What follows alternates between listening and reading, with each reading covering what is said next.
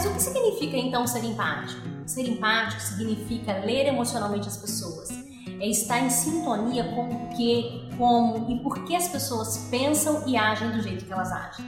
É na verdade uma habilidade da gente conseguir colocar em palavras de uma forma não taxativa a compreensão do mundo que o outro tem, mesmo que você não concorde com aquela opinião, mas que reconheça e compreenda os sentimentos dessa pessoa.